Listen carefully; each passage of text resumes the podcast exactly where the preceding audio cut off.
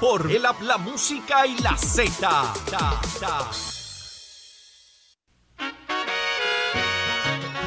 Regresamos a Nación Z, son las 6 y 31 de la mañana. Lo próximo es usted en el 6220937. ¿Cómo usted ve este tema de que los maestros puedan ir armados al salón de clase o que coloquen detectores de metales? Que le busquen los bultos. eh, que hagan un cateo de los estudiantes. Eh, ¿Cómo se siente usted? El tema de seguridad en las escuelas del país. Lo vamos a hablar ahora con usted a través del 6220937. Pero vamos primero a ver qué está pasando en el mundo, que ahí está Manuel Pacheco. Buenos días, Puerto Rico. Soy Manuel Pacheco Rivera informando para Nación Z en los titulares. Un informe de la Oficina del Contralor sobre las operaciones fiscales relacionadas con las compras del Departamento de Recursos Naturales y Ambientales reveló que las órdenes de compra del 1 de julio de 2011 al 31 de diciembre de 2013 apuntan a que se pudo haber configurado un esquema de delitos de fraude, falsificación de documentos, conspiración y enriquecimiento ilícito, entre otros.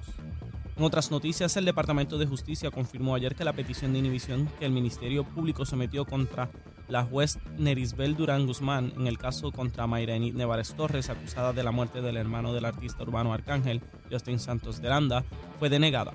Según la juez Ladi Buono, no surge prueba alguna de que la jueza Durán Guzmán haya actuado con prejuicio o parcialidad.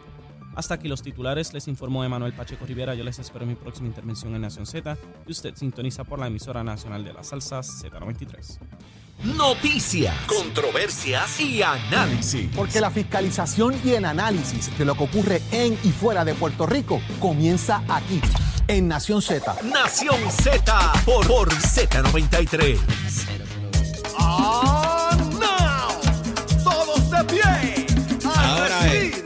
pie, papá, gozando en la Navidad aquí en Z93, la emisora número uno del país. Y usted está en sintonía de Nación Z. Mira, esa es la entrada de Chugaldía, esa es, ¿ah? Musiquita ahí. El chero ya está, olvídate, Chévere, el chero, el chero está más Está adelante que en- el primero, papá. Está en, en Nochebuena ya. El chero va adelante, adelante, adelante. 6.33 de la mañana. Para que usted esté gozando. Ahí está. Mira, eh, llámanos, acá y díganos qué usted piensa sobre todo este tema. Ya se ha levantado la situación esta donde en algunos lugares en los Estados Unidos eh, pudiesen permitir que los maestros entren con eh, armas de fuego a los planteles escolares. El tema de los detectores de metales en los planteles escolares para verificar este tema de las armas eh, y no solamente ver las armas de fuego. Estamos hablando aquí de cuchillos, manoplas, eh, cualquier otro tipo de artefacto también que pudiese convertirse en, en un arma. Eh, ¿Y qué usted opina sobre esto? ¿Sería bueno? ¿Sería malo? ¿Está de acuerdo? ¿No está de acuerdo? ¿Se siente seguro? ¿No se siente seguro? Llámenos al 6220937, 6220937, Di López. Fíjate, yo pienso que ya por lo menos lo de.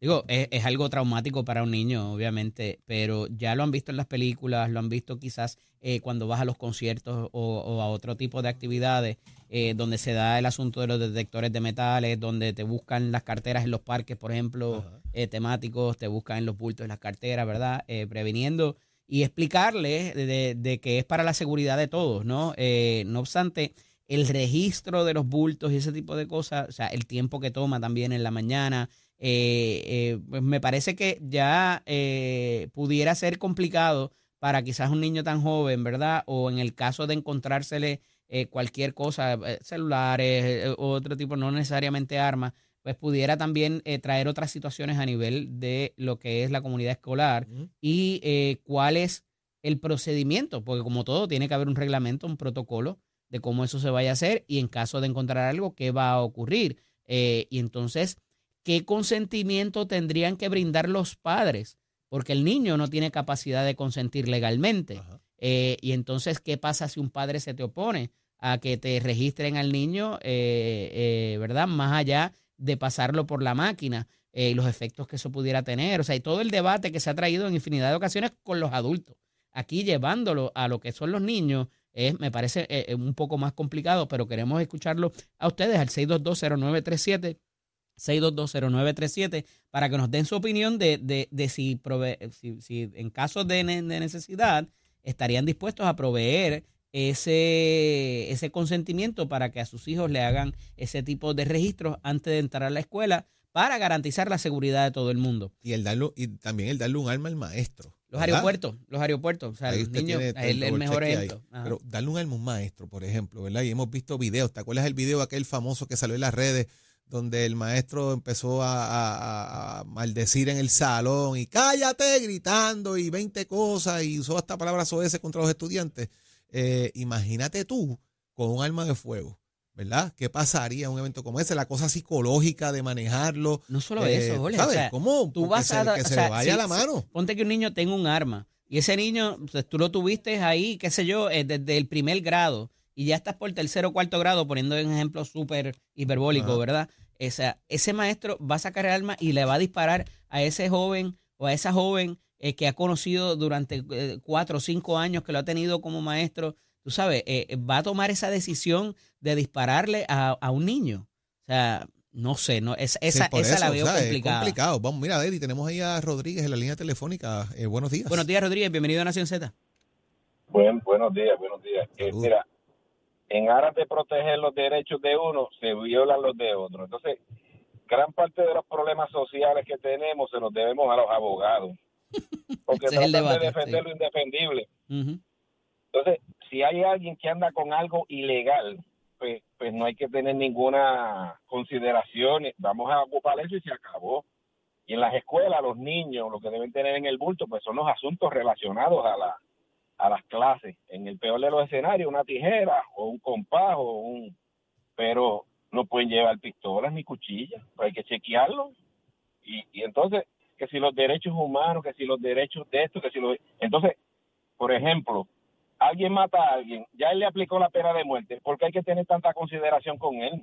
Si ya él le aplicó la pena de muerte, no es que nadie esté jugando a Dios ni nada, volvemos a lo mismo, tratando de que si los derechos humanos de este, pero entonces la, la mayoría de la gente que sale herida y perjudicada son los que están haciendo las cosas bien.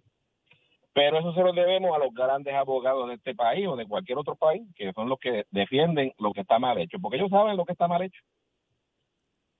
Está. ¿estás, de acuerdo literal- y estás de acuerdo también que se coloquen, por ejemplo, eh, detectores de metales también en las escuelas? ¿Te parecería bien esa idea? Pero eso lo habían intentado hace tiempo y pasó lo mismo, ¿no? Que si los derechos, que si esto, ¿sabes? Pero si lo si la pregunta es si lo intentaran ahora, que ya he visto movimiento para eso, ¿estarías de acuerdo? Pues por, su, por supuesto, por supuesto. Por Es supuesto, claro, sí. Tiene que haber orden, ¿sabes? Es más, que, que no hace falta ni convicciones, lo que hay que sacar es lo que está mal en la calle. Bueno, gracias, Rodríguez, por Claro. estar en sintonía con nosotros y tu, tu opinión, que es bien importante. Muchas gracias por estar con nosotros. Agradecido. Tengo otra llamada por allá a Janet. Janet está por ahí de San Juan. Buenos días. Sí, buenos días. Saludos, Janet. Eh, pues mira, este, no estoy de acuerdo que los maestros vayan armados, número uno, porque la salud mental de Puerto Rico está hecha un desastre.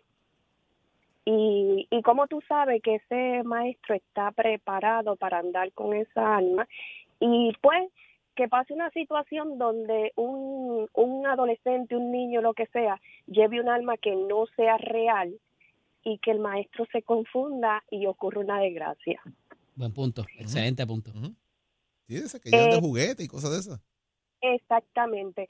El detector de metal, pues lo que estaba mencionando ahorita, este, no sé, no sé cuál de los dos lo mencionó, los celulares, los, los celulares, las correas, o sea, sería una pérdida de tiempo, pero pues si, si no hay otra opción, ni modo. Yo creo que aquí el problema es el departamento y la educación. Los niños se educan. Ahora mismo lo que le estamos enseñando a los niños es violencia, violencia y violencia. O sea, todos los días, ah, en Puerto Rico ahora mismo, literal, están matando una mujer todos los meses. O sea, lo que le estamos enseñando a los niños es violencia, es educación lo que tenemos que enseñarles.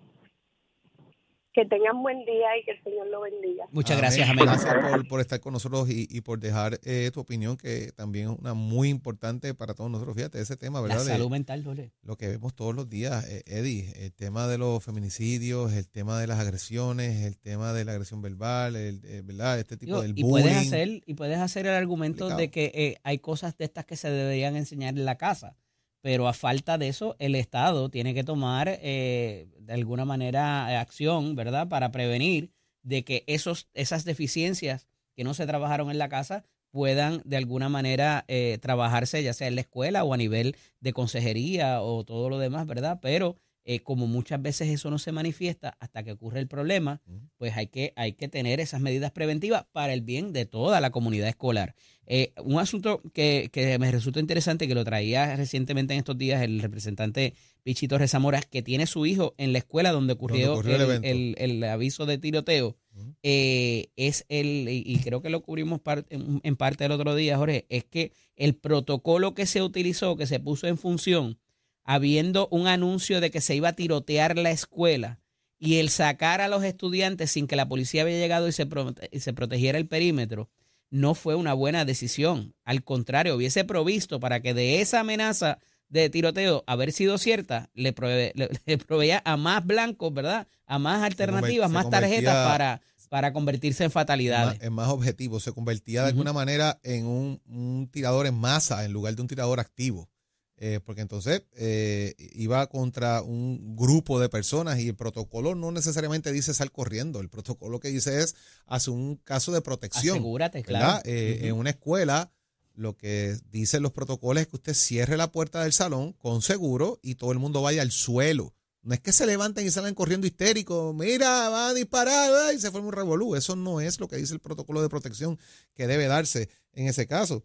Así que ya, ya usted sabe cómo es el juego con esto y, hemos escuchado, fíjate Eddie, dos puntos de vista totalmente eh, diferentes. Sí estoy a favor de que todo esto se dé, no, no quiero que todos estos eventos se den porque es un asunto de, la mentalidad criminal, lo que estamos enseñando entre otros elementos. Interesante, ambas, ambas posiciones, 6212-937, deberían los maestros quizás eh, tener armas de fuego, se debe chequear los bultos de los estudiantes, se debería de alguna manera hacer esto. Tú me estabas contando, Eddie, que en, en, en en una escuela eh, en los Estados Unidos se entregó hasta un, dispositivo para que el estudiante apriete un botón cuando hay un ejercicio de alerta o, para que dé una alerta cuando lo tienen los maestros lo tienen los, maestros, este mi hermana verdad y puedo hablarlo abiertamente porque ella me ha dado el consentimiento. Ello, ella es maestra en el distrito de Palm Beach donde verdad es una comunidad de bastante poder adquisitivo eh, pero esas situaciones de bullying se dan en todos lados. Eh, y les tienen un tipo de tarjeta como las que se usan para ponchar o para abrir portones y. Un proximity card, un proximity card. Pero la tarjeta tiene un botón. Entonces, el botón, si tú lo pulsas una vez, eh, me parece que es para algo de un ataque cardíaco. Dos veces es un ataque de epilepsia y tres veces o cuatro veces es para si hay un tirador activo. Eh, y entonces eh, se ha, pasado que se ha disparado, ¿verdad? Porque usualmente te lo guindas al cuello y entonces se activa y llegan los, y tú sabes. Pero pues esa es la manera en que ese distrito escolar ha decidido eh, resolver ese asunto. Eh, recientemente ocurrió que hubo una intervención del sheriff de la ciudad que no tenía nada que ver con la escuela en una eh, residencia próxima a la, a la escuela donde, donde ubica el asunto y decidió hacerlo a mitad de día. Imagínate. Cuando empiezan a ver la presencia policíaca, los padres empiezan a llamarse y a decir, hay una situación en esta escuela. Y los padres empezaron a llegar a tratar de meterse en la escuela para sacar a sus hijos, porque los dejaban y los dejaban y los dejaban y no salía. Y las patrullas por todos lados. El sheriff terminó votado porque allá eh, los, los sheriff, eh, eh, la gente vota por ellos, ¿verdad? Este, son, electos, son, electos. ante un, ¿verdad? Porque él fue, se metieron a, pelear con, con los sheriff, los padres tratando de sacar a los hijos de la escuela. Pero al final del día, o sea, es las alternativas que provee el Estado o el school board, en ese caso, en, la, en, en las diferentes comunidades, de qué debe hacerse para propósitos de que esa respuesta y esa alerta sea conocida por todo el mundo y sepan lo que van a hacer en caso de que eso ocurra. Y en, la, en lo mínimo, eh, ¿verdad? Incidir en, el, en, en, en, la parte lectiva, en, la, en, el, en los cursos, ¿verdad? En las clases, en dar clases y que no sigan faltando eh, a, a clases los estudiantes, que al final del día es, la, es, lo que debería estar haciendo, ¿verdad? Allí se va a aprender, no se va Vamos a ver qué son las decisiones que se tomen con todo esto, ¿verdad? En el nuevo año del inicio escolar. Hay agencias que hacen el trabajo muy bien en el tema de la vigilancia. ¿Te acuerdas de los fire drill en tu, en tu sí, escuela? Sí, me acuerdo de los fire drill y los, y los de terremoto y toda esa cosa, seguro. Eh, había gente que no cabía debajo de los pupitres, pero esos son otros 20 pesos.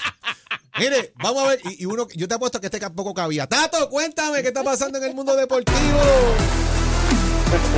Ey, cuidado con lo que está insinuando, que yo cuando era pequeñito no era tan gordito.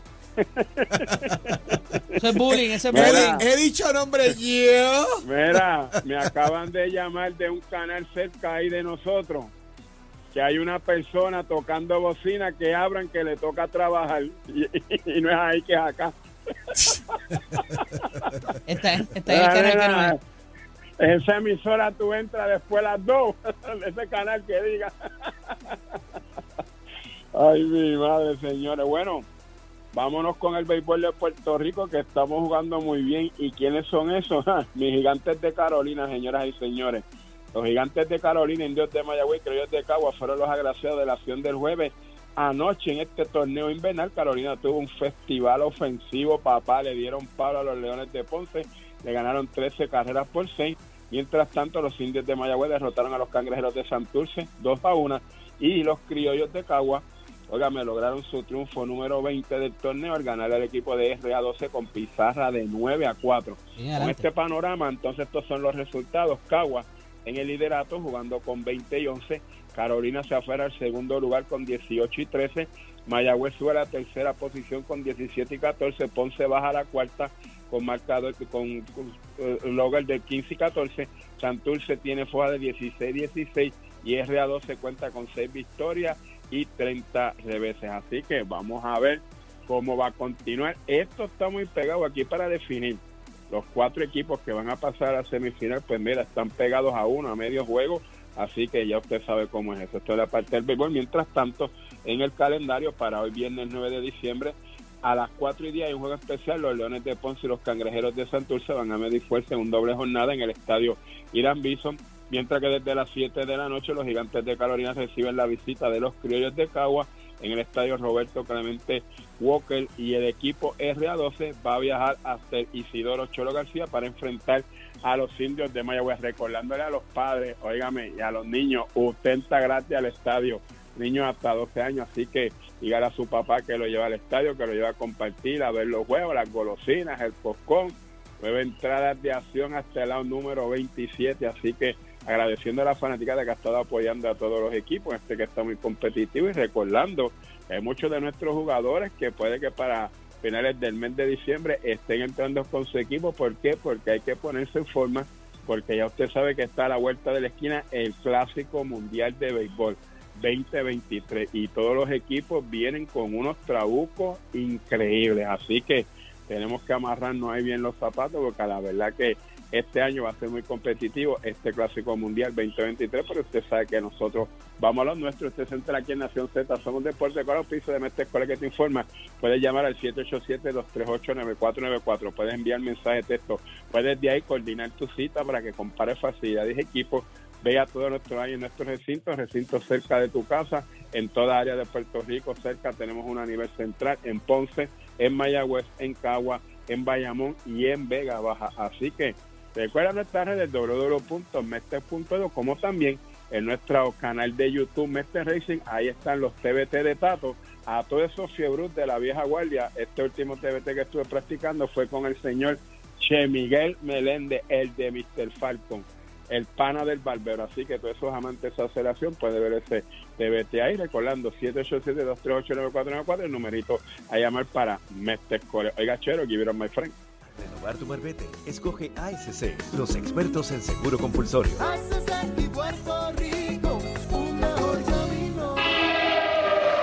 Buenos días, Puerto Rico. Soy Emanuel Pacheco Rivera con información sobre el tránsito. Ya se está formando el tapón en la mayoría de las vías principales de la zona metropolitana, como la autopista José Diego entre Vega Alta y Dorado, y entre Toa Baja y Bayamón, y más adelante entre Puerto Nuevo y Atorrey. Igualmente la carretera número 2 en el cruce de la Virgencita y en Candelaria en Toa Baja y más adelante en Santa Rosa.